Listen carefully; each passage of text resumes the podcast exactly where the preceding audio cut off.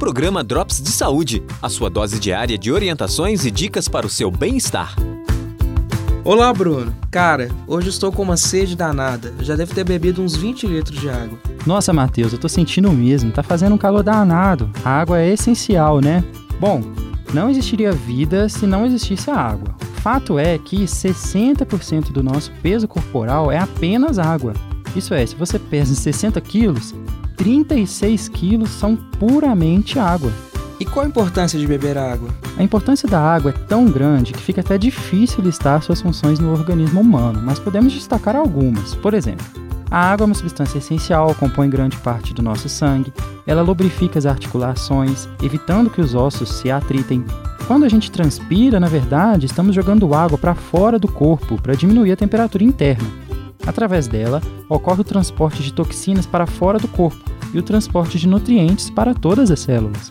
Nos pulmões, a água facilita a troca de gases, entre outras diversas funções muito importantes em todo o nosso organismo. Mas há uma quantidade certa de água que devemos tomar por dia?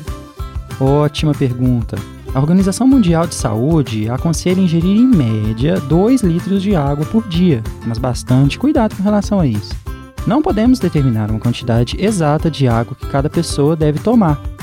Tem pessoas que fazem mais exercícios físicos que as outras.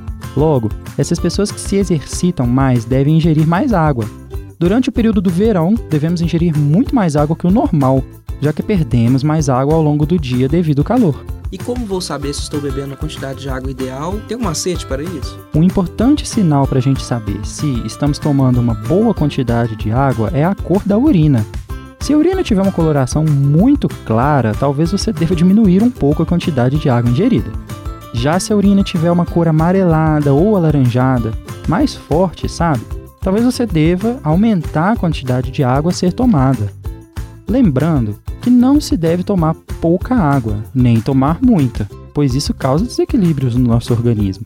Por exemplo, quem toma muita água por dia acaba sobrecarregando o rim e causando a perda de sais minerais e água, e quem bebe pouco pode ficar desidratado. Entendi. O ideal de tudo é o equilíbrio. Nada de falta e nada de excesso. Perfeito, Matheus. Até a próxima. Até. Programa Drops de Saúde. Apresentação: Bruno Jonathan Costa Lima e Matheus Rocha.